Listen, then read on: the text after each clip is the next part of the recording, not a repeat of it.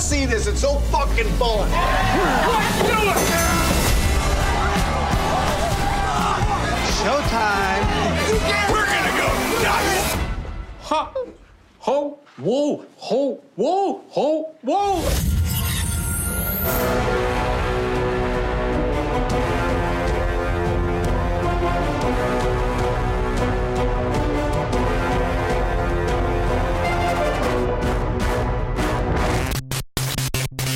Hallo und herzlich willkommen zu den Reviews. Ha! Surprise, ich bin da. Oh, shit. Und wir sind nur zu zweit, What? weil Ted im Urlaub ist. Krass. Kommt vor. Komfort, ja. Und, und ich glaube, ich habe fast so viel gesehen wie du diese Woche. Nee, ne. Du, ich glaube, du hast ehrlich gesagt mehr gesehen als ich, Ja. weil du machst zwei Einzelreviews und ich mache nur ein Einzelreview. Ja, aber dafür habe ich zwei Episoden von was, was wir zusammen reviewen, nicht gesehen. Also. Okay, das, ich würde sagen, das wiegt sich vielleicht ungefähr auf. Also Wir machen Schnick, Schnack, Schnuck, wer gewinnt heute. Ähm, Äh, ich. ein, ein, äh, ich würde eine Sache ganz gerne sagen, bevor du in dein Ja. erstes Einzelreview gehst. Nur weil äh, wir machen ja kein News-Segment mehr, aber eine Sache muss ich kurz ansprechen, Ja. nur für den Fall, dass es passiert. Nämlich, wir nehmen das jetzt auf am Dienstag, ihr hört das am Sonntag.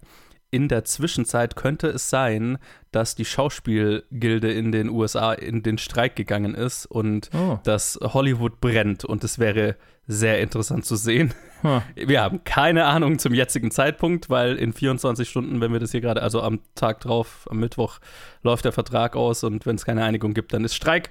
Und das würde den ganzen Writer-Strike, der gerade abgeht und so, das, mm, ha, hm, es ist so viel Drama, äh, das würde das Ganze sehr interessant machen. Wollte ich nur gesagt haben, weil wir es ja nicht ansprechen, falls es passiert. Wir wissen es noch nicht. Crazy. Das äh, habe ich, ähm, hm, ja, ist gut, gut, dass wir immer mal wieder über sowas reden, äh, weil ich sowas nicht mitkriege. Auf eine andere Art und Weise. Spannend. Ja. Okay. Ich, ich bin ja immer dafür, die Welt brennen zu sehen. ähm, Manchmal, manchmal äh, macht das Sinn, wie, also was die, weswegen die AutorInnen streiken, das macht absolut Sinn dafür. ja. Nee, bin auch immer für Arbeitskampf. Also äh, ähm, hier und so. Und die Schauspieler, die sind eigentlich immer dafür bekannt, dass sie nie, also nee, die Regisseure sind die streikunwilligsten. Die sind eigentlich so die Buddy-Buddy mit den, mit den Studios, ist so Ich der mein- Ruf der Directors Guild. Und die Schauspieler aber sind, gelten mehr so als die, die, die Weichei-Gilde, die sich immer, Mhm. also weil die so ein, äh, weil die eigentlich jede, in jeder Verhandlung drauf, nur drauf, hauptsächlich darauf bedacht sind, dass ihr Health and Pension Plan beibehalten wird und, und gut gefüttert wird, weil der halt, weil das so, weil die Schauspielgilde so riesig ist, so viele Mitglieder hat, Mhm. dass das halt finanziell immer, immer auf der Kippe steht sozusagen. Und Ah. deswegen sind die eigentlich dafür bekannt, dass die eigentlich immer einen Deal nehmen, nur damit das weitergeht sozusagen. Verstehe. Aber aktuell äh, schaut es eher nicht so aus. Deswegen, aha, spannend, spannend. Super spannend. Okay. Ja, bin ich mal gespannt, was, äh, ob das passiert. Ich werde es definitiv über Twitter dann erfahren, wenn es passiert. Und natürlich über dich. Wahrscheinlich. Absolut. Okay. Jo, dann äh, leg doch mal los. Sorry Ja. für die Unterbrechung. Alles gut. Nee, äh, ich, ich versuche gerade meine Gedanken zu sammeln zu I Think You Should Leave with Tim Robinson Season 3, weil das ist äh, wahrscheinlich die beste Comedy-Serie aller Zeiten aus meiner Sicht, weil alles äh, so einen unglaublichen Rewatch-Wert hat. Aber ich habe das Gefühl, ich habe jetzt die dritte Season nicht oft genug gesehen. Und ich bin noch nicht, ich bin noch nicht so, so, so deep drin wie in den anderen zwei Seasons. Also ich kann nicht jede einzelne Episode dir effektiv komplett äh, rezitieren. Das heißt, eigentlich bin ich äh, unter I Think You Should Leave äh, Anhängern noch nicht, noch nicht äh, qualifiziert, über diese Season zu sprechen. Aber ich werde es trotzdem tun. Es ist nicht, meiner Meinung nach, nicht die allerbeste. Tatsächlich. Uh, uh. Ähm, und es äh, bleibt äh, gleich, also ich sag kurz was zu I Think You Should Leave with Him Robinson generell. Äh, es ist eine Sketch-Comedy-Sendung äh, auf Netflix und es äh, sind immer sehr absurde Skits, die manchmal die komplette Episode sind, manchmal sehr kurz, manchmal besteht eine Episode aus mehreren, manchmal aus einem, ein, nee, eigentlich nur in der neuen Season. Nee, eigentlich, nee, es gibt nie eins, wo ein einzelnes eine ganze Episode ist, wenn ich jetzt so drüber nachdenke. Es gibt immer irgendwas mini-kleines noch. Manchmal gibt es Charaktere, die in anderen Sketches in späteren wieder auftauchen, aber niemals über die Seasons hinweg. Also es ist immer so ein bisschen ein abgeschlossenes Ding. Und der wiederkehrende oder das verbindende Element ist, dass es einen Charakter gibt, der meistens relativ normal anfängt und dann sehr schnell offenbart, dass er sehr weird ist und sich meistens auf etwas fixiert oder versteift, was im normalen Alltag nicht nachvollziehbar ist. Zum Beispiel ein Mann, der sich von seinen zwei Söhnen nicht ernst genommen fühlt und dann einer Filmagentur, einer CD-Filmagentur Geld gibt, äh, damit er einen Obdachlosen, der sich als Jungen verprügelt, äh, als Jungen verkleidet, verprügeln kann und diesen Film dann seinen Söhnen zeigt, um ihn zu zeigen, yo, ich, ich kann mich auch durchsetzen. und diese das sofort durchschauen und während der Film läuft, ärgert er sich dar darüber, dass er irgendwie 2000 Dollar für diesen Film ausgegeben hat. äh, das ist quasi so, so ein Beispiel. Oder ein Mann, dessen quasi ein Trailer für einen Magician oder für einen Stand-up-Comedian ist es, glaube ich, der, äh, genau, nee, ein, hier, wie heißt das hier, äh, äh, der nicht redet, äh, Pantomime, ein Pantomime-Act. Ah, ja. Und äh, es ist ein Trailer für seinen, für seinen irgendwie auf seiner Webseite, presumably. Und es wird quasi, es fängt damit an, er redet nie, er redet nie. Und dann werden halt Auszüge aus seiner Show gezeigt, wie Leute ihn anschreien und versuchen, ihn dazu zu bringen, zu reden. Und er murmelt vor sich hin und irgendwann redet er. Und dann kommt quasi der Untertitel oder halt die zusätzliche Info. Jedes Mal, wenn er redet, muss er euch Geld geben. Und das ist ein Counter hinter ihm, der jedes Mal, wenn er was sagt, einen Dollar hochzählt. Also es fängt quasi an als normaler Act, aber ein bisschen alberner ja. Act und auch nicht sonderlich spannend, der dann zu so einer merkwürdigen Show wird, äh, bei der wahnsinnig viele Junggesellenabschiede dastehen und ihn einfach anbrüllen, um ihn dazu zu bringen, was zu sagen, während im Hintergrund dieser Counter hoch hochläuft. ja, ähm, jetzt habe ich zwei, zwei von den besseren Sketches aus diesem, äh, aus dieser Serie, aus dieser Season äh, wiedergegeben. Es gibt viele mehr, die auch sehr gut sind. Und ich kann euch nur empfehlen, es zu gucken. Es ist mein kleiner Werbeblock für I Think You Should Leave with äh, Tim Robinson. Primär, damit es mehr Menschen auf der Welt gibt, die in der Lage sind, über Zitate aus dieser Serie zu kommunizieren. Weil es ja noch nicht so genug sich wie eine Sekte anfühlt. Ja, ja, genau. Also ich bin hier, um euch zu konvertieren. genau. Nehmt diese äh, weiße Robe, rasiert euch all eure Haare und dann äh, sehen wir uns auf der anderen Seite. So, so, so, so, ein Charakteristikum einer Sekte ist ja irgendwie eine eigene Sprache, die Outsider nicht sprechen. Das ist richtig. Und, äh, mh, Abnabelung, ja, ja. ja. Hier habe ich die Maske mit Tim Robinsons Gesicht. Äh, zieht ihr euch bitte auf und dann. Mhm, genau. Ja, ich warte ja tatsächlich nur drauf, dass irgendwie ein Skandal über seine Person. Aber aktuell ist es ja Jonah Hill, wenn wir noch kurz ein bisschen in News rein. Ah, ja. rein ja, ja, ja reinstänkern können.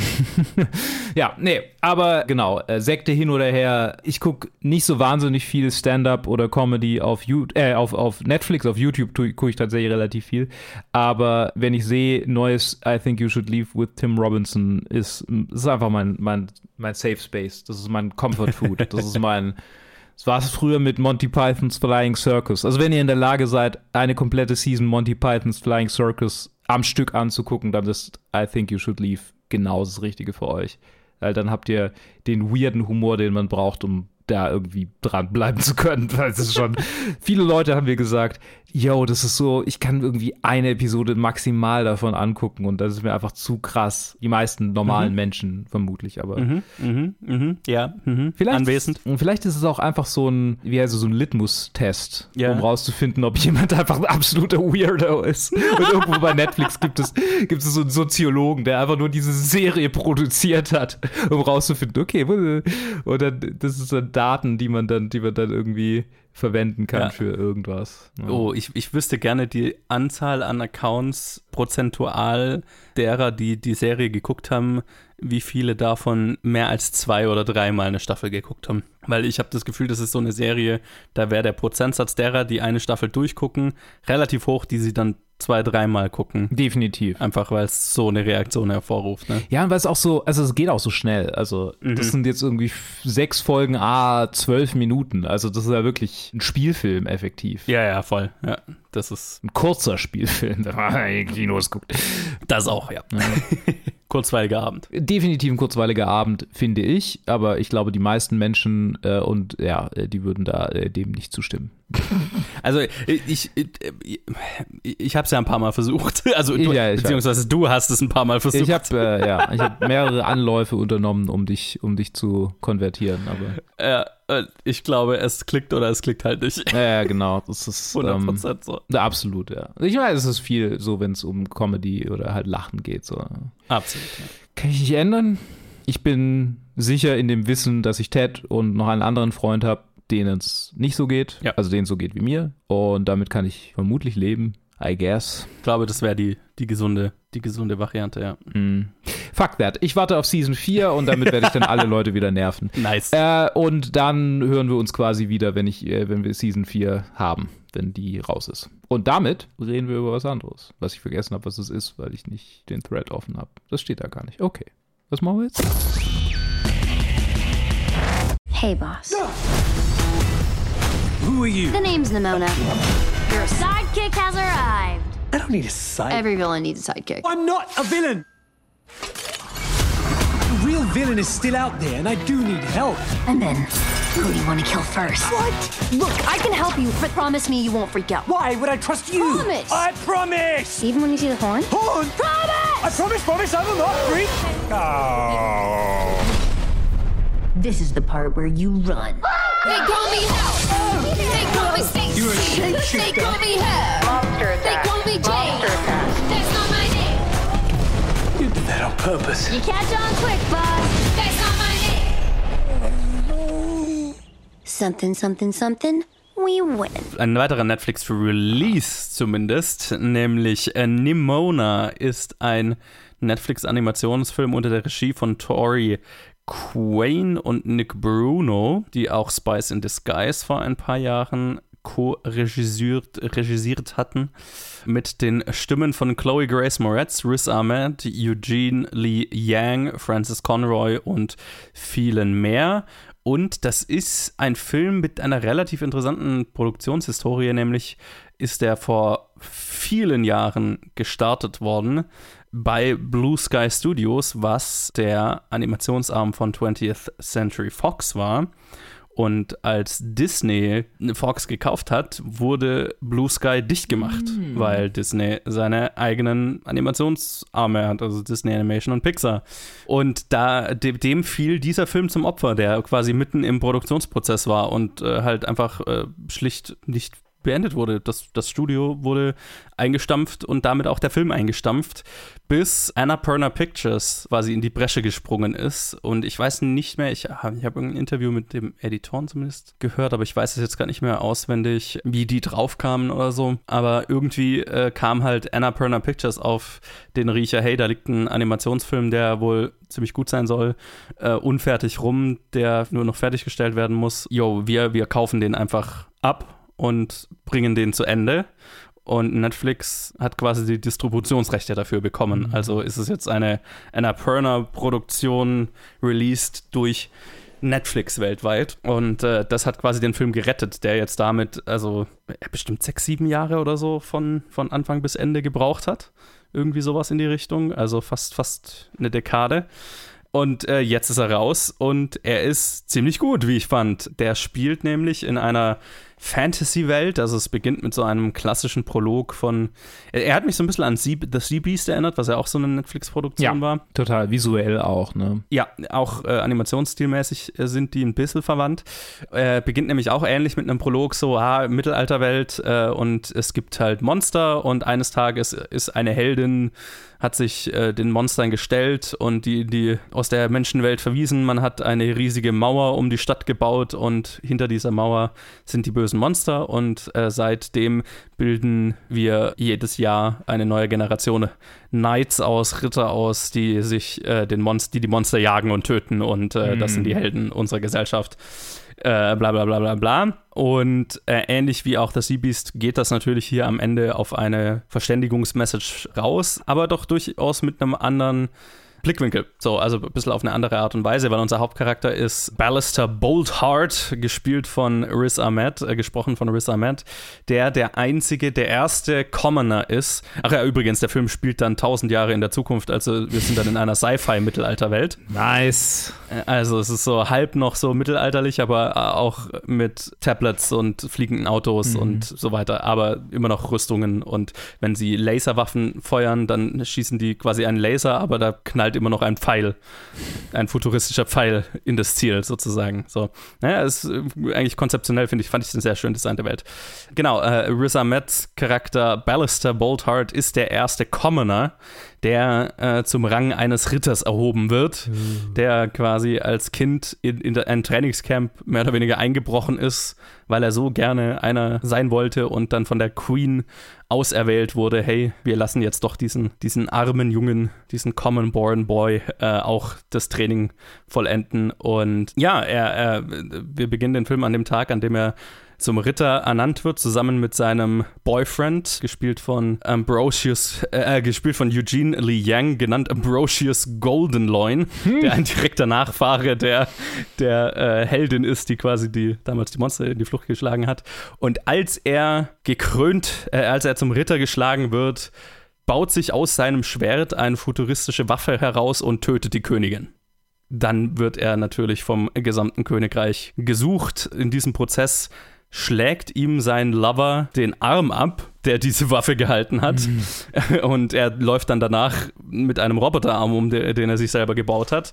Und als er dann untergetaucht ist, äh, sich versteckt, trifft er auf Nimona, eine Shapeshifterin, ein Monster Ah. von jenseits der Mauer, die aber in der Menschenwelt lebt als Außenseiterin und weil er der gesuchte Villain der Stadt ist, äh, in ihm, weil sie eben ein Monster ist, die sehr auf äh, Mayhem und Töten und so weiter steht, in ihm quasi einen potenziellen Verbündeten sieht und sich quasi bei ihm so wie so ein Jobinterview bei ihm bewerben bekommt, äh, bewerben kommt.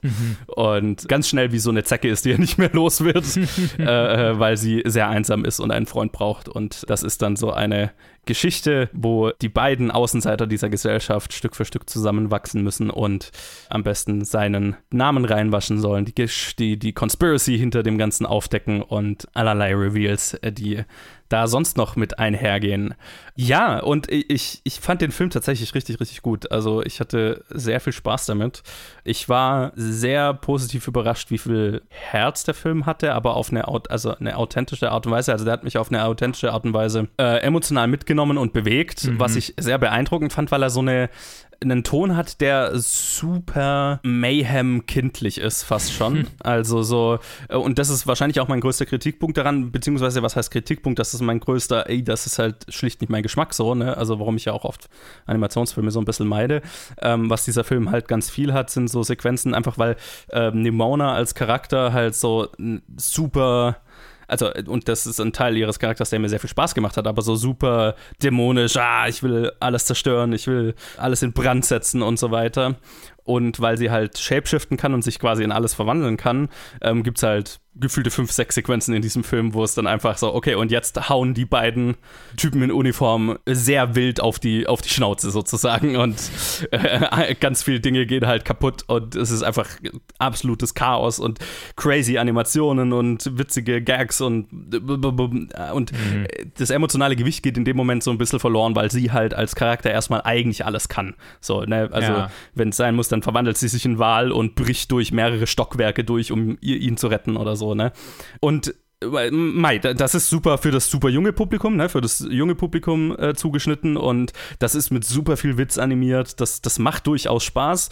Für mich sind diese Momente halt immer so ein bisschen, da ist dann kurz die Luft rausgelassen worden aus dem Film, für meinen Geschmack jetzt. Einfach, weil ich ja deswegen jetzt nicht unbedingt einen Film anschaue, sondern ich mir an den Charakteren interessiert bin. Aber Nimona als, naja, so Halbprotagonistin, Co-Protagonistin, je nachdem, wie man es sehen will, war, finde ich, ein so gut gezeichneter Charakter und so super gesprochen von Chloe Grace Moretz, die ich ja generell als Schauspielerin mag, aber die auch einfach hier eine wahnsinnig gute Voice-Performance hinlegt, was ja nicht immer der Fall sein muss für Leute, die von vor der Kamera kommen. Ja. das kann auch einfach nur sein, ich spiele mich selber quasi oder ich spreche jetzt einfach. Und sie liefert tatsächlich einfach eine wirklich eine Voice-Over-Performance. Riz Ahmed auch, aber er, sein Charakter ist eher uninteressanter in dem Ganzen, weil er nicht so viel, also ne, sein Ding ist, okay, ich will meinen Namen reinwaschen, ich will, dass mein Boyfriend nicht von mir, also ne, mich nicht so sieht, wie er mich jetzt sieht äh, als, als Verräter und als jemand, der ihn hintergangen und angelogen hat. Und ich möchte halt rausfinden, was hier wirklich abgeht und muss meine Vorurteile über, über Monster in Anführungszeichen überwinden. Und da ist er halt, da, ist er funktionell, ne? Er ist mehr so unser Blick in diese Welt, unser Avatar so ein bisschen. Und ich, ich fand ihn jetzt nicht den interessantesten Protagonisten dadurch. Nimona hingegen ist einfach eine super interessante Figur, weil sie so outgoing ist, ne? Sie wirkt so ein bisschen kindlich, aber dann erfährst du halt, naja, okay, sie ist wahrscheinlich viel älter als sie, als die Form, die sie jetzt annimmt und ein Teil ihrer Geschichte ist total so dieses, das Shapeshiften, das Aussuchen, in welchem Körper sie stecken will, zu welchem Zeitpunkt. Also es ist eine super queere Geschichte durch und durch, ne? Also jetzt nicht ja. nur, weil er halt einfach eine homosexuelle Beziehung hat, auf die nicht kommentiert wird, ne? Das ist halt einfach so.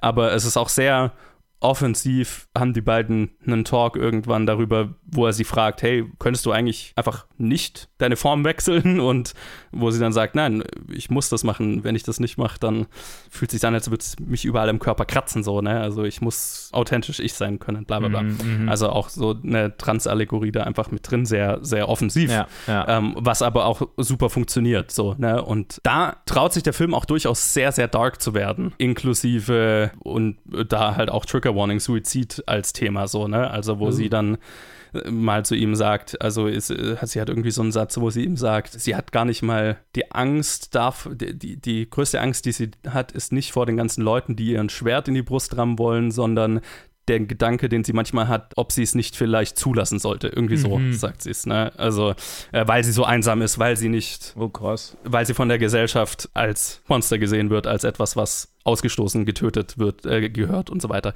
Also, ich mochte das, dass der Film sich traut, sehr, sehr düster zu werden teilweise. Also ist damit auch sicherlich nicht für das jüngste, jüngste Publikum zu empfehlen, würde ich sagen. Aber ich bin generell ja eher ein Fan davon, wenn Animationsfilme oder Filme, die auf Kinder zugeschnitten sind, sich auch trauen, Kinder an härtere Themen, düsterere Themen und Thematiken ranzuführen, spielerisch. Und das macht dieser Film halt absolut. Also, das könnte auch 100% so ein bisschen so Gateway. Horror, whatever, also ne, der spielt Genre, schon, ja. äh, dem Typ wird der, der Arm abgehauen am Anfang des Films und Okay. also und, und gibt mehrere, ja, halt also ein bisschen gewalttätigere Sequenzen, aber die sind immer so cartoony, es ist so ein bisschen Tom and Jerry Charakter, aber vor der Schwere der Welt und der Entscheidung und so weiter wird sich nicht zurückgeschreckt und dadurch hat für mich die emotionale Grundlage einfach sehr, sehr, sehr, sehr, sehr gut funktioniert. Gerade das Ende ist sehr, sehr mächtig und ja, das hat sehr gut aufgewogen die super cartoonigen Elemente, die halt jetzt einfach nicht meinem Geschmack entsprechen, ne? wenn, wenn, die, wenn das Ganze einfach mal für ein paar Minuten crazy Cartoon Mayhem wird. So. Also für mich tatsächlich eine große Überraschung. Ich habe den eigentlich mehr heute auf der Arbeit mit eingeschoben, weil ich eine Zeit lang nichts zu tun hatte und why not? Und mich hat es halt interessiert, weil halt, oh, das ist der Film, den, der gerettet wurde aus dem Disney Ja. Fox Merger und so weiter. Also es ist halt einfach auch eine interessante Geschichte, was, was ich auch einfach unterstützen wollte. So, hey, das ist geil, einen Klar. Film zu retten, der sonst nicht existiert hätte. Einfach coole Sache auch einfach. Und dass der dann auch noch super gut ist. i-Tüpfelchen obendrauf. Animationsstil habe ich ja schon so angedeutet, ist auch sehr interessant, ne? Hat mir auch gut gefallen. Also volle Empfehlung meinerseits. Nice. Nimona auf Netflix. Kann man sich durchaus geben. Sehr schön. Werde ich tun. Und damit machen wir einen Trenner. What do you want to watch? Can't really do another true crime. What about? Oh my god. She even has your hair. The first question any platform is going to ask is what's the hook? First step is to recognize that you're not in control of this.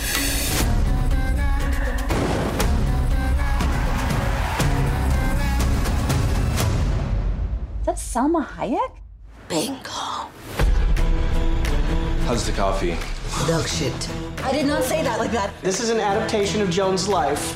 Can everybody that has Streamberry watch this? Hey, how are you doing out there? Cool. Fuck! This guy had been abducting people. So that's what your documentary's about. The details are so awful, it is irresistible. I love it. Black Mirror, Season, Season, Season, Season, was ist das, sechs, sieben, sechs, Season sechs sind, äh, Teil 1. Die, die andere Hälfte wird quasi, nee, das ist Witcher, Entschuldigung, Gott. Ja, ich wollte gerade sagen, hä, habe ich was nicht mitgekriegt? Nee, nee, nee, nee, Witcher ist äh, aufgeteilt. Nee, nee, ähm, genau, Season 6 von Black Mirror besteht aus fünf Episoden, von denen ich zweieinhalb gesehen habe. und äh, die erste Episode, Gott, ich muss das alles gerade raussuchen irgendwie. Ich bin, ich bin irgendwie nicht, nicht vorbereitet hier drauf.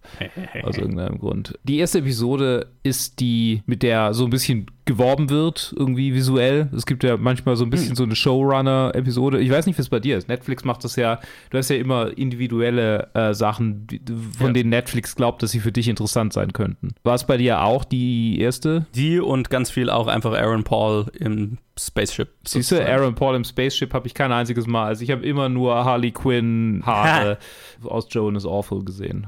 Also Annie Murphy mit Harley Quinn Haaren. Ja.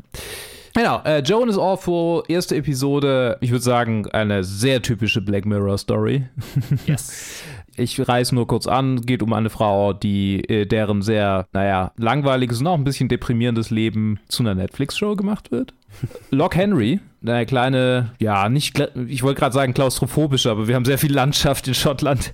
ähm, aber äh, schon irgendwie, also kleine Horrorgeschichte. Scope halt her, so. Vom Scope her ähm, eher, eher klein, genau. Äh, Nette Horrorgeschichte, äh, süßer Twist. Äh, ich habe sie nicht ganz zu Ende geguckt, aber äh, kann mir, konnte mir dann irgendwie vorstellen, worauf es rausläuft. Warum ich sie nicht zu Ende geguckt habe, war, weil meine Freundin gefragt hat, ob wir die Serie gucken wollen. Und ich dachte mir, jetzt die Episode nochmal von vorne anfangen, ist auch blöd. also habe ich mit ihr dann die dritte Episode angeguckt, Beyond the Sea, äh, mit äh, Aaron Paul. Und dem Dude, der, Lucky Number 11 gespielt. Josh Hartnett. Ähm, Und Kate Mara. Star ist, äh, ist quasi Starbesetzung schon fast hier. Ne? Ich meine, in Joan is Awful spielt Ja. übrigens auch äh, Salma Hayek. äh, Salma Hayek und Michael Cera mit. Ja. Genau, Beyond the Sea, äh, zwei Astronauten in einem alternativen 1969 sind.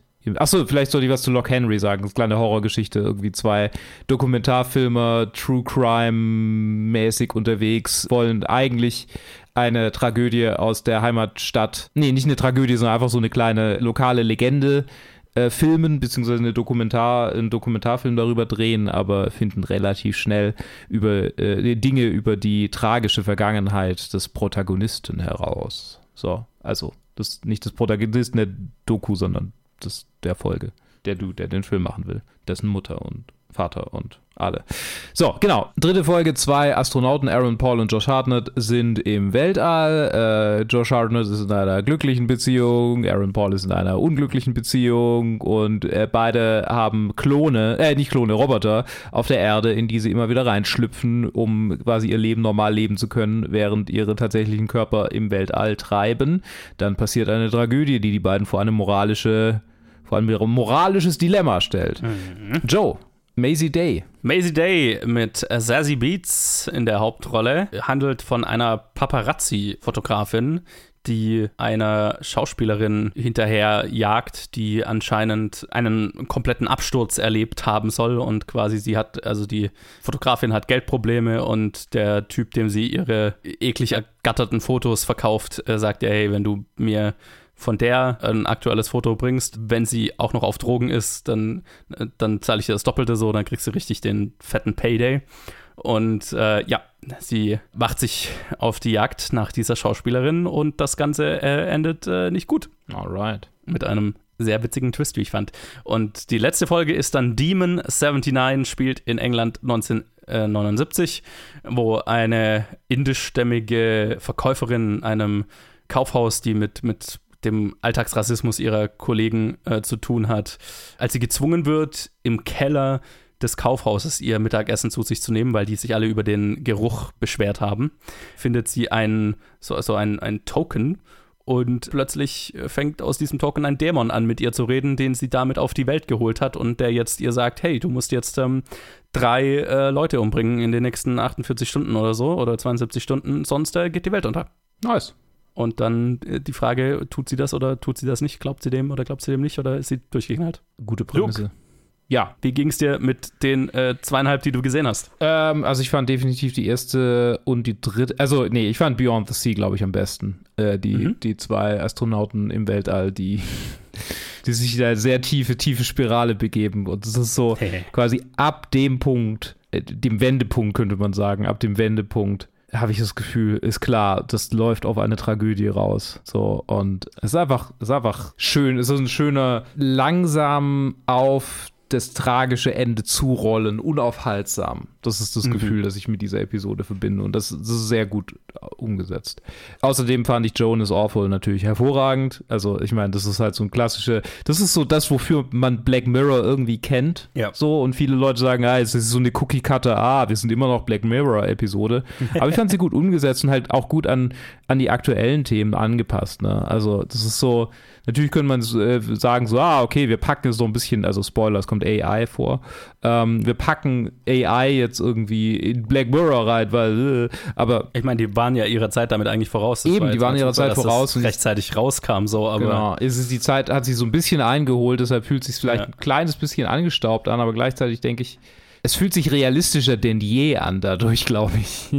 Also ich meine, also das Lustige ist halt einfach, dass das in einer, also A, dass Netflix das so gemacht hat. ja, Weil, ja, ja, dass sie sich auch offensichtlich selbst quasi äh, da reinbringen, ne? genau, also weil das ja ein, ein, halt ein, offensichtlich ein Netflix-Verschnitt ist, diese Firma, also der, der Streamingdienst, der aus äh, quasi eine künstliche Intelligenz Serien über die Nutzer des Streamers sozusagen anfertigen lässt.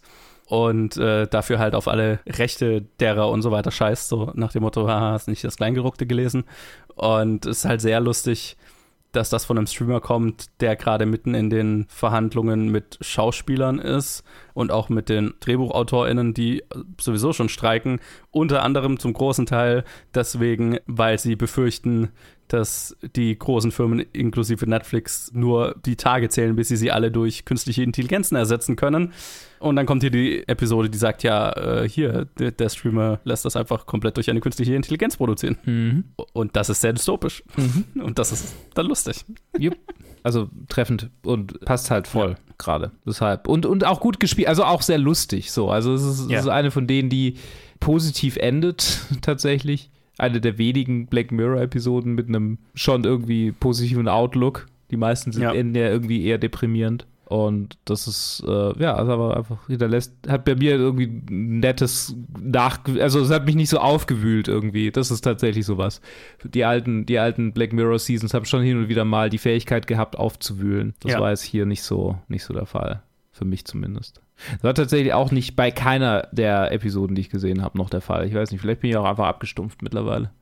Du oder die Serie, wer weiß das schon, aber, aber ging mir schon auch so. Also ich fand, die waren auch alle, also es gab ja so du- durchaus ein, zwei Ausreißer, was die Ratings anging, so von den Usern. Ich fand, die waren alle relativ auf einem Niveau, tatsächlich die Episoden. Ja. Mir hat auch die erste ziemlich gut gefallen. Also ich fand die, ich, ich stimme dir mal zu, was du gesagt hast. Also äh, ich fand es einfach sehr lustig geschrieben, mit sehr schönem Augenzwinkern und auch einfach gespielt von Annie Murphy und auch Selma Hayek, die einfach super viel Humor mit sich selber, also mit, Mhm. äh, über sich selbst äh, Ja. an den Tag legt da.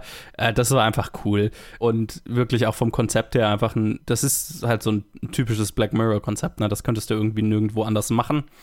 Und ich fand schon, dass es sich so ein bisschen in seinem Konzept verloren hat, so gegen Ende. Also, naja, irgendwann haben wir uns ein bisschen im Kreis gedreht, aber es hat so den, den Punch und den Wortwitz nie verloren und deswegen war das für mich äh, eine sehr, reiht es sich für mich, reiht es sich für mich sehr gut in die anderen Black Mirror Staffeln so ein. Ne? Das ist einfach eine, eine gute, lustige Black Mirror-Episode, sehr konzeptgetrieben und super passend dafür. Loch Henry fand ich auch, auch gut. Also wie gesagt, ich fand die eigentlich alle relativ gleich auf.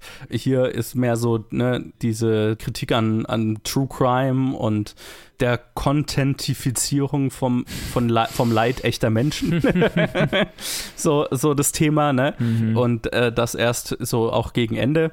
Aber fand ich einen, einen, einen treffenden Kommentar und als einfach kleinen Mystery-Thriller mit einem relativ offensichtlichen Twist, aber äh, äh, dadurch jetzt also nicht weniger unterhaltsam. Also das war jetzt, glaube ich, nicht so gedacht als so, oh shit, Mhm. jetzt kommt der krasseste Twist aller Zeiten, sondern nee, das war einfach ein, ein kleiner atmosphärischer Thriller, der da kurzweilig einfach gute Unterhaltung geliefert hat, fand ich.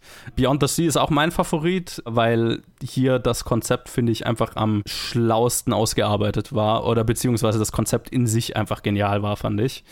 Die zwei zentralen Performances von Aaron Paul und Josh Hartnett sind hier auch einfach Killer, äh, wortwörtlich. Ähm, einfach äh, so diese, die, die, die super feinen psychologischen Aspekte dieser Isolation und naja, was halt die Tragödie am Anfang der Episode mit den Charakteren macht und äh, vor allem in was für ein abgefucktes, äh, abgefuckte Zwiespältigkeit äh, die ganze Situation dadurch geworfen wird, war einfach super gut durchdacht und alle Plot-Eventualitäten und so weiter.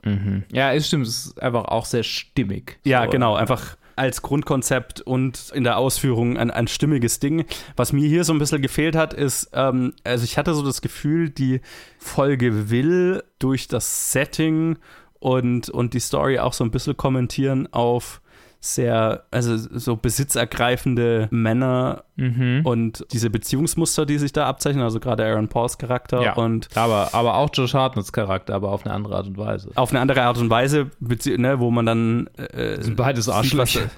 Genau, wo, wa- was, was das Männlichkeitsbild, das er hat, das er vielleicht anders ist als das von Aaron Paul, ihn dann trotzdem in so eine ähnliche Richtung bringt, ne? Und ich weiß nicht, mir war das ein bisschen, mir ist es ein bisschen zu kurz gekommen, mir ist es ein bisschen Hm. zu Mhm. unkommentiert geblieben. Ja, es war mir so ange, ange nicht mal angesprochen, also so, es kommt vor. Ja, das und, und, und äh, es wird so ein bisschen ignoriert, Ja. die Kate Maras Seite, fand ich. Also sie Mhm. kriegt eine, eine einzige Szene, wo sie quasi ihre ihre, ihre Sicht oder ihre Rolle in diesem Beziehungsgeflecht äh, erklären darf oder, oder äh, emotional ähm, rüberbringen darf. Mhm. Und ansonsten igno ignorieren wir sie eigentlich die ganze Zeit und sie ist mehr so ein Spielball dieser zwei Typen. Und das hat, finde ich, der, also ich glaube, die Story hätte noch viel stärker sein können, wenn ihre Perspektive deutlich mehr hätte Einzug in das Ganze gefunden, weil ihre Perspektive das Ganze ja verkompliziert. Und ihr Umgang mit der Technologie als eine, die abhängig davon ist, was die beiden damit machen, ne? Ist mindestens genauso interessant wie das, was da, was die beiden machen im Weltall. So. Und das Dilemma, in dem, die sich, in dem sich die beiden befinden. Und dafür war ihre Perspektive sträflich vernachlässigt, fand ich. Also sehr, sehr, sehr, sehr geile Folge, sehr interessante Folge, die, glaube ich, noch deutlich stärker, also die hätte wirklich ein Slam Dunk hätte, äh, äh, hätte die sein können. Maisie Day zu Unrecht gehasst, wie ich finde. Äh, also das ist so die, auf die, auf der, der alle rumhacken wegen dem Twist. Und ja, die hier und auch Demon 79 fühlen sich mehr an wie so Episoden aus Guillermo del Toros äh, Cabinet of Curiosities, wenn ich Ah. ehrlich bin. Das ist eine Kritik, die ich oft gelesen habe und die ich auch nachvollziehen kann, weil die wenig mehr mit Technologie und bla zu tun haben, was ja so das Kon Black Mirror-Konzept ist und mehr so straighte Horror-Dinger sind und mehr und halt beide Spaß-Horror. Ne? Also der Twist in Maisie Day, den viele sehr lächerlich fanden, den fand ich halt einfach auch zum Lachen, aber äh, ich glaube, das ist Absicht. Das ist halt so ein Oh yes. so ein, das hat sich angefühlt wie so ein richtiger Fantasy-Filmfest-Rausschmeißer-Film, so in die Richtung. Ne? So ein, ah, okay, das ist der lustige Genre-Twist, den wir jetzt hier raufbringen und jetzt haben wir einfach Spaß an dem Mayhem, das daraus resultiert. So, ne? Ich habe laut gelacht, als das passiert ist, aber auf eine gute Art und Weise. Und ich fand auch, dass das sehr lustig eingefangen ist. Und klar, da ist so ein bisschen Technologiekritik, bla, äh, Paparazzi sind blöd, sind wir uns alle einig, absolut Scum of the Earth. So. und kein Mitleid dann am Ende. Aber ja, äh, ich, ich fand es sehr unterhaltsam einfach. Und dasselbe gilt eben auch für Demon 79, wo halt die zentrale Performance von Andiana Vassan als die Frau, die quasi diesen Dämon in die Welt holt und jetzt quasi zur Serienmörderin werden soll, um eventuell den Weltuntergang zu verhindern. Oder vielleicht lügt er sie auch nur an oder sie ist durchgeknallt, wer weiß das schon. Sie, ihre Performance trägt das ganze Ding und sie ist einfach so gut in ihrer super understateden äh, Performance. Und dem gegenüber ist Papu Esidu als der Dämon, der einfach super flamboyant und spaßig unterwegs ist. Die machen einen tolles Gespann und da ist es jetzt eben auch weniger, da, da hier ist gar kein Technologie-Angle eigentlich mehr drin. so, das ist halt so super dieses, also ne, sowohl Macy Day als auch das sind beides Genre-Stories, die man so schon öfters mal gesehen hat. So dieses, Mhm. Ich muss XY tun, um den Weltuntergang zu verhindern. Oder ist das überhaupt so? Ne? Also hier, der letzte M. Night Shyamalan-Film hatte genau dasselbe zum Thema so. Mit Knock at the Cabin. Also halt auf eine andere Art und Weise, aber selbe, selbe Grundprämisse. Und auch Maisie Day mit dem Twist und so weiter, wo das hingeht. Das, das sind alles sehr, sehr typische und jetzt nicht hochgradig originelle Genregeschichten, aber beide mit dem Spaß, also mit, mit, mit dem Spielspaß, den ich bei solchen Genregeschichten halt einfach gerne habe.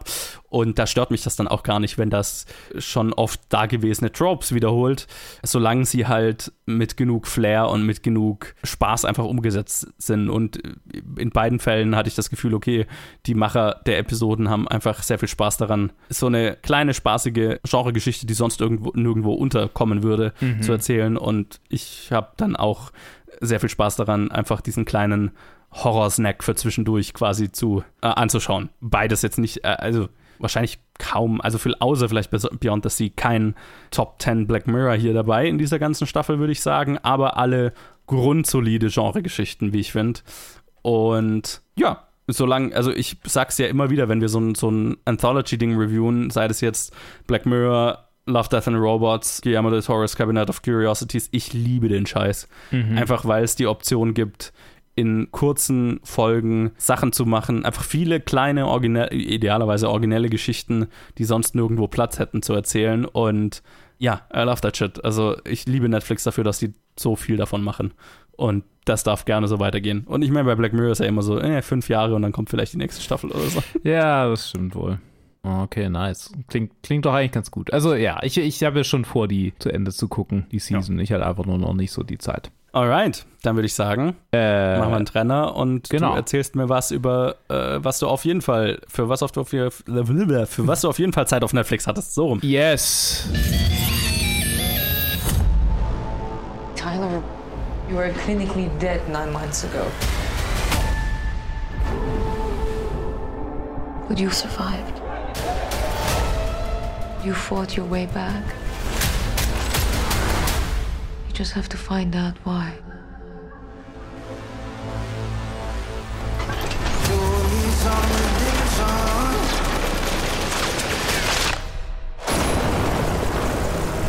We got a contract.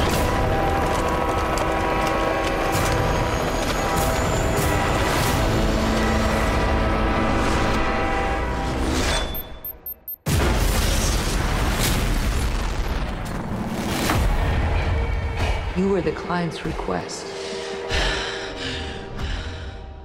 Extraction 2, Nee. oder? Der ist jetzt dran. Ja, Gut. Da, der, mir fällt gerade auf, wir haben nur Netflix-Sachen außer den allerletzten. Yo. Hm. Ja, wir gucken einfach viel Netflix. Aber ich meine, die bringen gerade halt auch mal wieder so eine Content-Offensive. So, ja, und das letzte, was sie noch übrig haben nach dem Writer Strike. Ja, genau.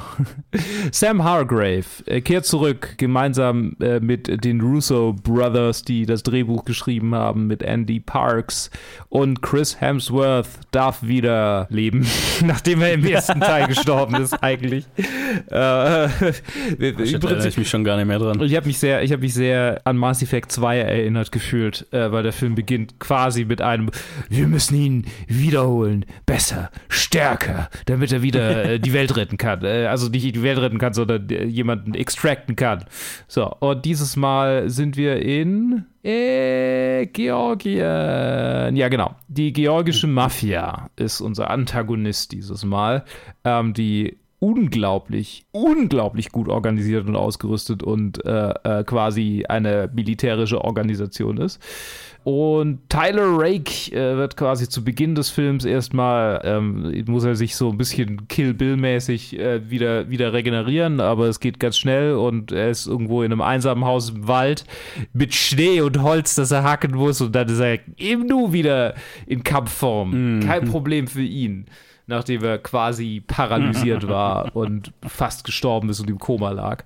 Und äh, der ist äh, konfrontiert, also wird wieder von äh, Nick und Yas Khan, seine Auftraggeberin slash Händlerin slash äh, Chefin, die immer so ein bisschen semi auf ihn steht, mit ihrem Bruder sind dieses Mal nicht die Auftraggeber, sondern diejenigen, die er um Hilfe bittet, weil ihn, ah, fuck, wie heißt der Schauspieler, eine, eine, eine neue Figur, vermutlich von der CIA geschickt, äh, was man erst gegen Ende hin so ein bisschen erfährt, gespielt von hier, der fast James Bond geworden wäre, wie heißt er noch? Äh, Idris Elba. Ah, Idris Elba kommt und gibt ihm einen Auftrag, nämlich die Schwester seiner estranged wife zu extracten aus einem georgischen Gefängnis. Die ist nämlich verheiratet mit äh, einem der beiden Brüder, die die georgische äh, Staatsmafia quasi, die den Staat kontrollieren, die, die mit dem verheiratet ist und die quasi im Knast ist, weil er im Knast ist, also die dorthin quasi gebracht wurde, damit er nicht ohne seine Familie ist. Sie und ihre zwei Kinder äh, sind also in diesem georgischen Knast. Und warum er überhaupt im Knast ist, ist quasi, damit die US-Regierung appeased wird. Also Georgien hat sich quasi entschieden, ihn dort zu halten, damit äh, nicht irgendwie, weil so ganz viele Drogen und DEA und ja, ja, bla bla. bla. Ähm, ist mir eigentlich schon zu viel Grund äh, dafür, dass Tyler Rake jetzt in diesen Knast einbrechen und die, die rausholen muss und bringt dabei natürlich den Typen um und dann ist die ganze georgische Mafia in dem her und das, äh, sehr viel Tod, sehr viel Gewalt. Ich muss sagen, Extraction One habe ich mich an nichts erinnern können. Also irgendwie plotmäßig habe ich und, und meine Freundin hat tatsächlich den ersten Teil auch angeguckt, bevor wir jetzt den zweiten dann zusammen angeguckt haben und sie meinte, der war echt schlecht.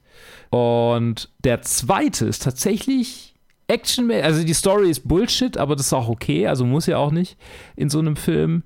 Die Action ist sehr tight. Also gerade die sehr großen Set-Pieces. Es gibt speziell, als er äh, im, in diesem georgischen Knast landet, ein sehr äh, virtuos inszenierte äh, Massenschlägerei slash äh, Mörderei mit einem Hof, von dem man natürlich vorher erfährt, dass quasi nur Mörder in diesem Knast sitzen. Deswegen ist es okay, dass er sie alle mercilessly umbringt. Ja.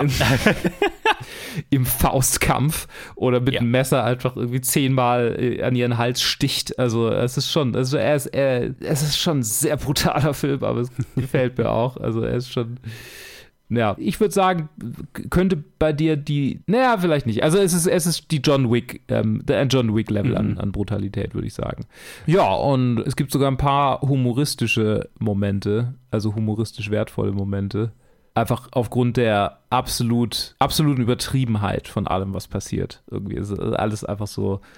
"Oh, ich ähm, schaufel in meinem äh, Backyard ein Grab äh, oder einfach ein Loch. Und dann kommt der Typ, äh, der, der Minister, der meinen Bruder im Knast hält. Und äh, ich rede mit ihm und er sagt, dass er meinen Bruder weiter im Knast halten soll. Er will, will, um die USA äh, zu appeasen. Und dann wird natürlich er getötet und zusammen mit seinen Leuten in dieses Grab geworfen, das von Anfang an geschaufelt wurde. Und einfach so kleine, so, ne, diese, diese Klischees und Tyler Rake verwendet mehrfach, also ne, ähm, an der Stelle kann man sagen, wahrscheinlich einfach Liam Hemsworth, ähm, äh, Chris Hemsworth.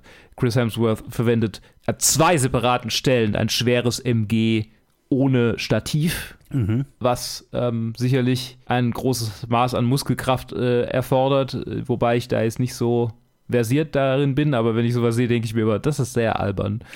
ja, Ja. also einfach alles. Und wir sind in Dubai, was dann auch ein bisschen so, naja, okay. Hm. Mhm. Also es ist so ein bisschen die, die Allround, der, der, der Rundumschlag für, ja, alles. Sehr viel in Privatjets und in Dubai. So, man möchte fast sagen, äh, Russo Brothers äh, Signature, alles da drin. Völlig Ja. überteuerte, sehr dumme Actionfilme, Ja, die alle diesel denselben Ton haben und alle das, Ja.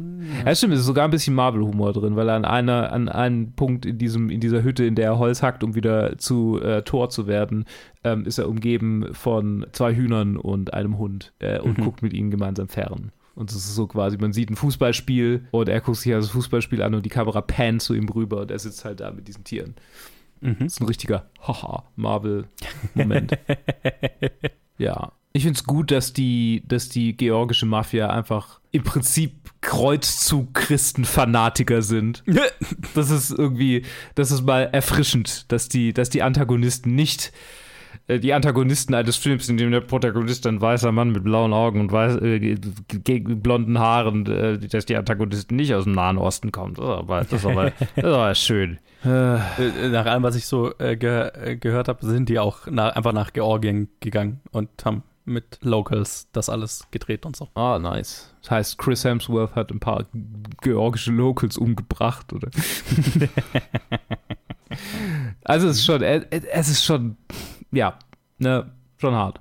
Definitiv besser als der erste Film. Kann ich Ihnen empfehlen. Boah.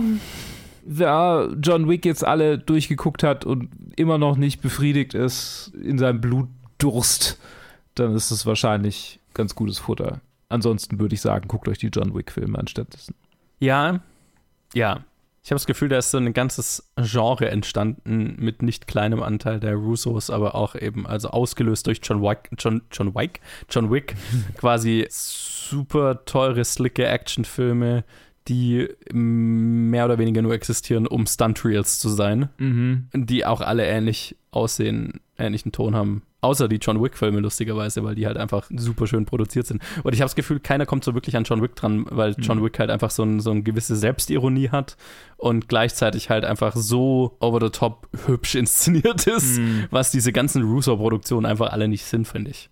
Also, die, das ist so ein bisschen die Grey-Manifizierung des Action-Kinos. Ne? Auch die Serie, die sie für Amazon Äh. gemacht haben, Citadel und so. Ich weiß nicht, also ja, das ist mir, ich habe da versucht darauf zu achten, aber ich fand, das ist in diesem nicht so Okay. stark. Ich kann mich auch täuschen. Es ist, es ist vermutlich schon drin, aber wir haben viel weiß statt grau.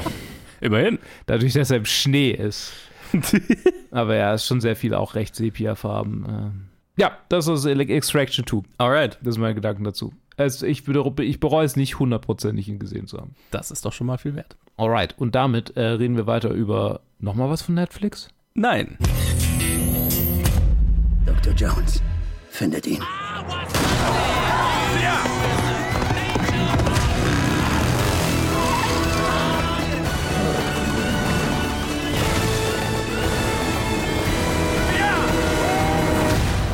Hitler machte Fehler. Und damit werde ich sie korrigieren. Sie haben's gestohlen. Dann haben Sie es gestohlen. Und dann habe ich's gestohlen. Das nennt sich Kapitalismus.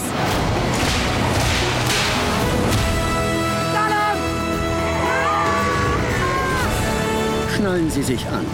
Es könnten Turbulenzen auftreten. Du hast deine Chancen genutzt, Fehler gemacht. Und jetzt ein letzter Triumph. Indy! Mach ihn in die Hölle heiß! Indiana Jones! Ein paar Mal in meinem Leben habe ich Dinge gesehen. Ich wurde mit Voodoo gefoltert. Neunmal angeschossen. Auch einmal von deinem Vater. Ah, Entschuldigung! doch danach habe ich gesucht. Mein ganzes Leben. Jetzt reden wir über den Kino-Release der Woche oder der zwei Wochen. Genau. Indiana Jones and the Dial of Destiny unter der Regie von James Mangold. Typ, der Logan und Ford v Ferrari, Walk the Line und so weiter gemacht hat. So wahrscheinlich der einzige Grund, warum ich auf diesen Film gespannt war, wenn ich ehrlich Äh. bin.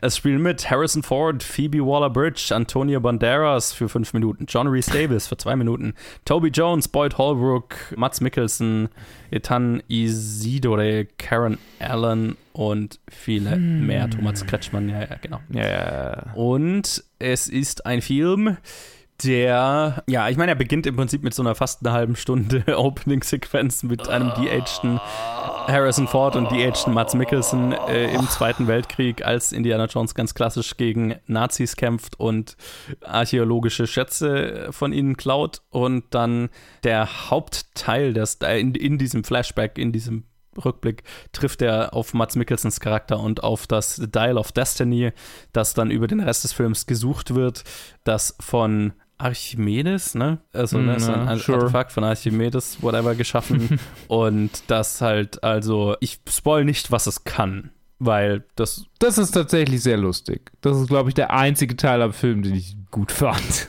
War das Ende. ja, äh, das Ende geht hilariously off the rails. Ja, das ist. ich denke, ich, ich hätte mir noch mehr gewünscht, aber da kommen wir gleich dazu. Ja, ja. Ähm, es war mir fast ein bisschen zu zahm dann, aber Ja. nevertheless, also wir jagen über den Rest dann auch äh, als, äh, äh, was weiß ich, 50 Jahre später oder whatever, als dann ein gealterter Indiana Jones quasi in die Rente gehen, sein in die Rente gehen, seinen Ruhestand äh, antritt, dann aber von seiner Patentochter. Patentochter, genau, Phoebe Waller-Bridge, äh, das Ganze unterbrochen wird, die nach dem Dial sucht. Und Mats Mikkelsen, der auch nach dem, nach dem Artefakt sucht, zusammen mit ein paar Nazis, wird das Ganze in eine fast drei Stunden lange MacGuffin-Jagd, äh, typisch aller Indiana Jones, um die halbe Welt an exotische Locations und so weiter. Suchen alle nach dem Ding und es ist alles so ein bisschen so ein Raiders Remake. Und wie hat's dir dann so gefallen, oder nicht? Also, dieses Intro hat gleich schon mal den Ton für mich irgendwie gestartet. Das ist. ah ja, das ist ein offensichtlich alter Mann mit der Stimme eines offensichtlich alten Mannes, der so aussieht, als wäre er ein junger Mann. Aber ich weiß, dass seine Windel voll ist. Also es ist einfach, ich meine, Harrison Ford ist wie alt? 90 bald? Ja, über 80 auf jeden Fall. Ja, es ist einfach nicht, ich kaufe es einfach nicht ab. Was ich, ab, was ich abgekauft habe, war, sie haben es nicht versucht, ihn irgendwie in den Sequenzen, in denen er tatsächlich alt dann ist, haben sie ihn nicht zum krassen Actionhelden gemacht, der irgendwie, Ja. ne, effektiv ist er eigentlich immer nur Auto gefahren. Ja, ja, ja. Nein, nein, das, äh, sie haben es Waller-Bridge hat äh, die, die, die ganzen Action-Sachen äh, übernehmen dürfen, gem Ja. gemeinsam mit ihrem kompetenten äh, Taschendieb-Jungen, der quasi das Gegenteil von allen Sidekicks bisher ist, weil er alles kann plötzlich. Inklusive Flugzeuge fliegen. Inklu einfach Flugzeug. Ich meine, warum nicht? Warum nicht? Sie sind, sie haben Sam Witwick, Entschuldigung, äh, ich weiß nicht mehr, wie sein Charakter hieß. Ähm, Äh, Shia LaBeoufs ja. Charakter halt einfach get- getötet. Er ist in den Krieg gezogen, er ist tot. Äh, äh, wahrscheinlich das, die, die einzig, der einzige Ansatz von emotionaler Grundlage für das ganze Ding, so, der Ja, halbwegs ja, funktioniert hat, aber aus dem nicht wirklich was gemacht wurde. Ja, genau, so ein bisschen funktioniert hat. Und ich hab, dachte tatsächlich beim Ende dann so, oh, werden wir jetzt, ähm, wird das jetzt, aber nein. Das wäre das wär so ganz am Ende, Ende, wäre es noch. Habe ich echt kurz erwartet. So, jetzt sehen wir die Kamera aus der Perspektive und sie, sie pannt drüber und na, da steht er dann oder so. Mhm, Aber nee. Ich fand Phoebe Waller-Bridges Charakter tatsächlich sehr erfrischend, weil sie so ein bisschen Indie in weiblich ist. Also weil sie halt auch so ein bisschen Schlitzohr und äh, Kerle, Kerle verführen und ne, statt Frauen verführen. Also einfach so alles so ein bisschen einmal umgedreht. Ja. Und ähm, dann halt noch so ein bisschen die moralisch noch tiefer, also nicht tiefer, aber moralisch noch ein bisschen mehr so in die, in die Gauner-Gegend, dadurch, dass sie halt diese ganzen Kunstwerke einfach verkauft, statt, äh, statt sie ins Museum zu bringen. Wobei er ja auch, also ich meine, er hat es immer so gesagt, aber ich hatte natürlich auch eine Obsession über gehabt mit den Sachen. Also Ja. ja, das finde ich einfach einen guten, erfrischenden Charakter tatsächlich. Und ich habe mich ein paar Mal gefragt, ob sie jetzt einfach, also ob sie es übernimmt, aber so wie der Film läuft, wahrscheinlich ja nicht. Uff. No. Uh, happen. that's not gonna happen. Ja, das ist so meine, meine Gedanken. Ich fand ihn lau, würde ich sagen. Sehr lau. Wie fandest du ihn denn? Ja, lau. Also, ich habe ja, glaube ich, schon mal irgendwie, wahrscheinlich in der Top 250 Episode zu Raiders damals gesagt, ich habe keine so richtige Verbindung zu Indiana Jones, zu dem Franchise, weil ich das nicht als Kind geguckt habe und erst in meinen 20ern irgendwann mal gedacht habe, naja, komm, jetzt musst du die mal gucken, so. Äh, Das ist doch irgendwie so Pflichtlektüre quasi. Äh, und äh, ja, von den ersten äh, vier Filmen, also ich finde die alle unterschiedliche Level an ganz gut so, aber habe jetzt keine wahnsinnig emotionale oder tiefergehende Verbindung zu dem Charakter. Und so hat auch dieser Film schlicht nur wiederholt, was ich eh schon so meh fand. Ähm, also der hat gut wiederholt, was an den anderen auch schon, ich sage mal in Anführungszeichen, gut funktioniert hat. So das Adventurige, die äh, Actionsequenzen, so ein bisschen der, das Augenzwinkern, der Witz. Aber das hat mich alles in den anderen Filmen schon nicht so gekriegt, weil oft die emotionale Grundlage gefehlt hat. Und der dritte ist mein Favorite, weil die emotionale Grundlage mit diesem Vater-Sohn-Ding halt einfach da ist. Und das interplayt mit, mit Harrison Ford und äh, Dingenskirchens James Bond. Ja. Ähm, Sean Connery. Ja, sag ich doch. Äh, ja. genau, mit ihm und Sean Connery einfach gut funktioniert. Und Mhm. äh, das hat mir hier schwer, schwer, schwer komplett gefehlt. habe gerade gesagt, so diese emotionale Grundlage mit seinem verstorbenen Sohn, das ist der eine Moment, wo versucht wird, fand ich halbwegs erfolgreich, ihm eine emotionale Grundlage zu geben und generell so dieses alternder Typ, der mit der neuen Generation nicht mehr mitkommt, auch so repräsentiert durch Phoebe Waller-Bridge und so weiter, wäre, glaube ich, eine relativ interessante, ein interessanter Ansatz gewesen, aus dem nicht wirklich was gemacht wird, äh, weil der Film verliert sich dann einfach für, naja, über fast drei Stunden halt, mhm. ähm, komplett in so den, in, in einer gefühlten Abarbeiten von einer Checkliste halt einfach so, ne? Mhm. Also, naja, was hat, braucht ein Indiana Jones-Film so alles, also so die typischen Action-Sequenzen Sequenzen, die exotischen Locations, Nazis, eine Peitsche, ein Kind-Sidekick. Ist halt alles drin, aber es fühlt sich alles so ein bisschen leblos, ein bisschen seelenlos an und so richtig geklickt hat nichts davon für mich. Mhm. Es ist ein super kompetent umgesetzter Film. Ne? Also ich meine, James Mangold ist ein guter Regisseur das schaut alles technisch hübsch aus. Ne? Das, das, die Kohle, die dafür ausgegeben wurde, die sieht man im Film an. Was mich allerdings super genervt hat, war das De-Aging am Anfang. Oh, ich bin einfach kein Fan davon, egal wie gut das wird. Und das ist wahrscheinlich so das Beste, was wir bisher hatten jemals. Aber es schaut immer noch. Es ist einfach videospielig aus. Es, und vor allem halt, äh, vor allem dann, es ist halt einfach nicht so weit, dass du jetzt ein, ein Full Face Replacement im Close-up so oft zeigen kannst. Also und ja. die, der, der Anfang ist ja einfach inszeniert wie ein normaler Film. Also du hast halt ganz oft super nahe Close-ups von Harrison Ford oder auch dann gelegentlich mal von Mats Mikkelsen, mhm. wo es halt einfach so merklich dann wird und su super rausreißt einfach sofort. Es ist halt einfach, ja, kriegst gleich so einfach so eine Ohrfeige und dann musst du versuchen, wieder in den Film reinzukommen und es nervt. Yo. Also, das braucht halt einfach. Also, junge Schauspieler existieren. Auch junge Schauspieler, die Harrison Ford ähnlich sehen. Also, das ist so. Nee. Solange diese Technologie nicht perfektioniert ist, why bother? Also, das hat mich genervt. Äh, das war schwach. Also, es war ein super schwacher Einstieg dadurch und arg viel besser ist es nicht geworden. Das Ende ist also ich, ich mag es, dass es so, so off the rails geht am Ende. Ja. Was, was. Das ist, ja, das appreciate ich sehr. Ja, genau. Auch das, äh, genau, das war mein Wortlaut. Ich habe den mit Ted zusammen im Kino geguckt und hinterher äh, haben beide gesagt, ja, okay, das ist, das hat, das können wir wertschätzen, so, dass es einfach sich, dass, dass sich traut, das einfach zu machen. Ich finde, es ist bei weitem nicht alles dabei rausgeholt worden, was da hätte mhm. raus. Also ich habe, also es hatte zwei Optionen, fand ich, für ein super zufriedenstellendes emotionales Ende für diesen Charakter und beide hat es nicht gewählt. Äh, kann ich jetzt nicht wirklich drauf eingehen, ohne zu spoilen, aber ne, gäbe die Option, die mit dieser emotionalen Grundlage mit dem Sohn äh, zu tun gehabt hätte und eine Option, die der Charakter auch einfach aktiv anspricht während äh, der, der, letzten, dem letzten Teil. Und beides wären super zufriedenstellende. Einfach, ne, da bist du schon irgendwie drei Stunden durch einen mittelmäßigen Film gesessen und dann, das hätte zumindest noch so einen Kick gegeben, der sich emotional zufriedenstellend angefühlt hätte für den Charakter, so, zu dem ich jetzt keine so krasse Verbindung habe, aber das mhm. hätte ich mhm. schon gespürt. Hat sich beides nicht getraut. Und wir enden dann, ja, sehr typisch halt, wie auch Han Solo schon so, ne, also so, kann ich auch nicht drauf eingehen, aber gab, gibt, der Film endet mit einem Moment, der super ähnlich wie auch mhm. Fossil, also, ne, mit, also, ja. Whatever. Und ich, hab, ich hatte dann mit Ted hinterher so das Gespräch, also es war so der Gedanke, der mir kam, während ich den Film angeguckt habe. Ich habe mich so gefragt, werden wir in 20, 30 Jahren auf diese Filmära zurückblicken, als die Ära, wo die Boomer-Generation ihre Filmhelden begraben hat? Ja. Weil es fühlt sich gerade so ein bisschen so an, als würden diese ganzen Filmhelden der 80er 70er, 80er jetzt gerade ihr letztes Hurra so ein bisschen kriegen. Mhm. Aber es ist ja nicht mal mehr ein Hurra, also es ist ja einfach nur. Ja, yeah, also ob das jetzt funktioniert, in manchen Stellen funktioniert es halt gut, ja. in, in, den meisten Stellen ja. funktioniert es jetzt nicht, weil das Ding ist, wir haben uns halt hinterher drüber unterhalten, für wen ist dieser Film. Mhm. Weil du kriegst kein junges Publikum dafür ins Kino, einem ja. 81-jährigen Mann beim Actionheldenspielen zuzusehen. Vor allem nicht die, die nicht wie ich mit den Filmen aufgewachsen sind, also wo keine emotionale Verbindung da ist. Das heißt, es ist eigentlich ein Film für die Boomer-Generation, die aber ja offensichtlich auch nicht genug in, dafür ins Kino gehen, um, mhm. damit sich die 300 Millionen oder was auch immer dieser Film gekostet hat, äh, rechnen würden. Und das hast du halt gerade mit ganz vielen dieser Charaktere. Und ich fand es interessant, den Gedanken, weil es halt so, das ist eigentlich so die erste Generation, die so richtig Filmhelden dieser Art hat, so franchise, gefranchisede Filmhelden, ne?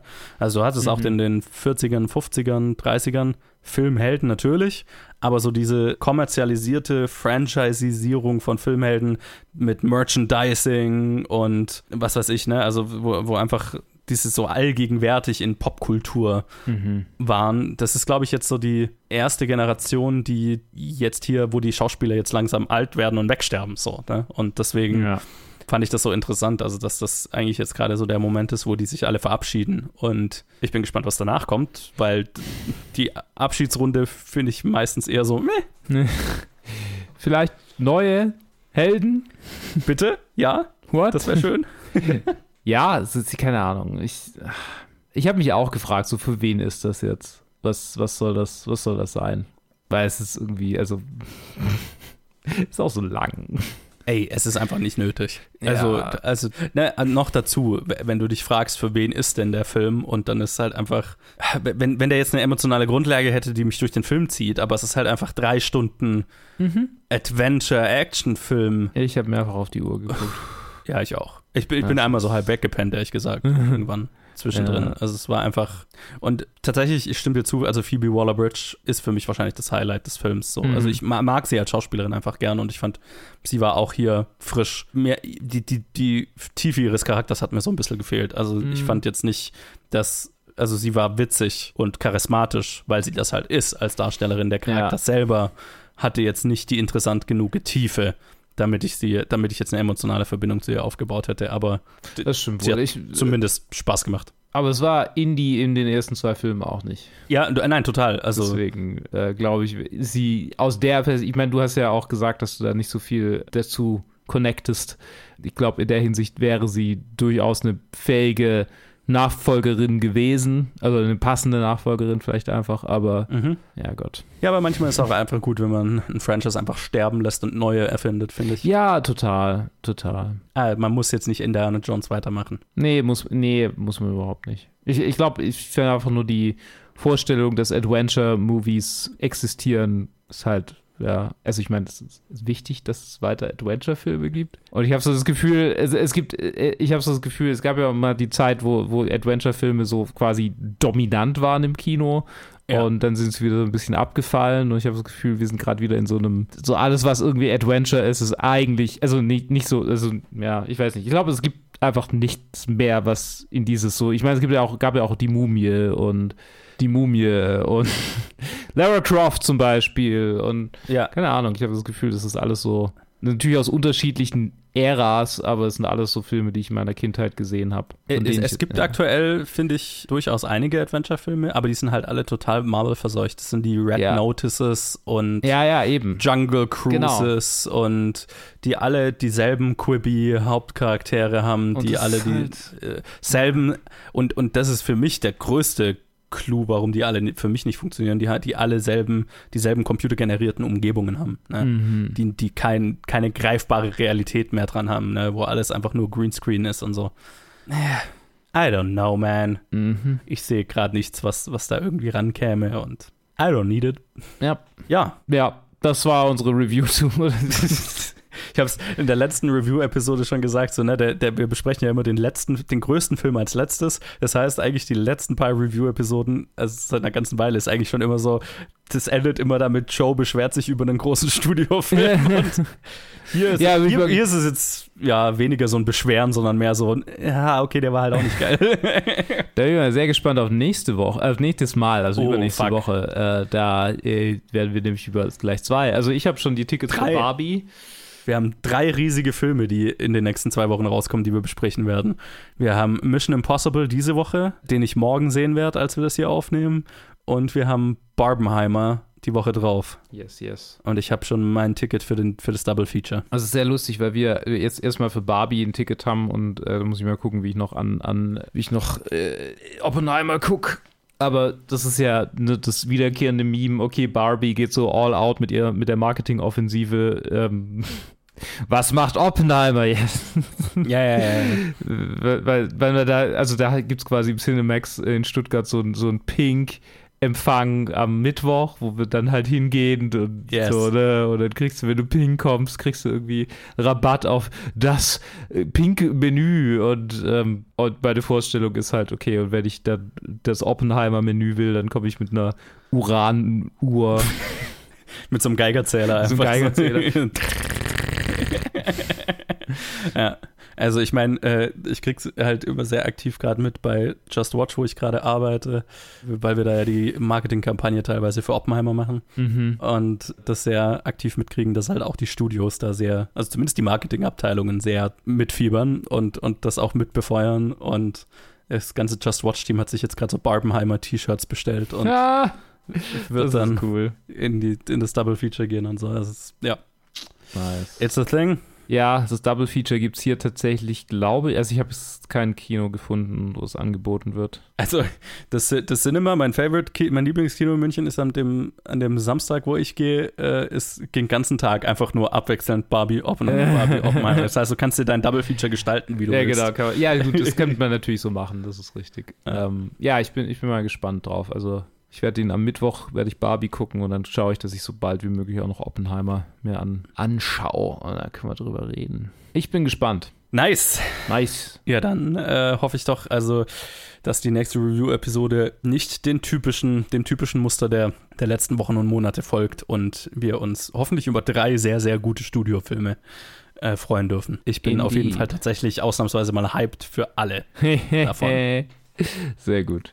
Alright, dann hören wir uns Alrighty. nächste Woche damit und sicherlich noch mit dem einen oder anderen, was wir vielleicht noch so gesehen haben. Da würde ich sagen, danke dir, Luke, fürs dabei sein. Na klar, sehr gerne. Danke dir, dass ich äh, dabei sein äh, konnte. Äh, sure. Danke dir fürs dabei sein. Ah ja, natürlich, natürlich. Äh, immer gerne. Und äh, wenn ihr da draußen irgendwas gesehen habt, von dem wir diese Woche so äh, geredet haben, dann lasst uns eure Meinung wissen auf Facebook, Twitter, Instagram, planetfilmgeek@gmail.com. Ansonsten hören wir uns in der nächsten Episode. Bis dahin, macht es gut. Tschüss.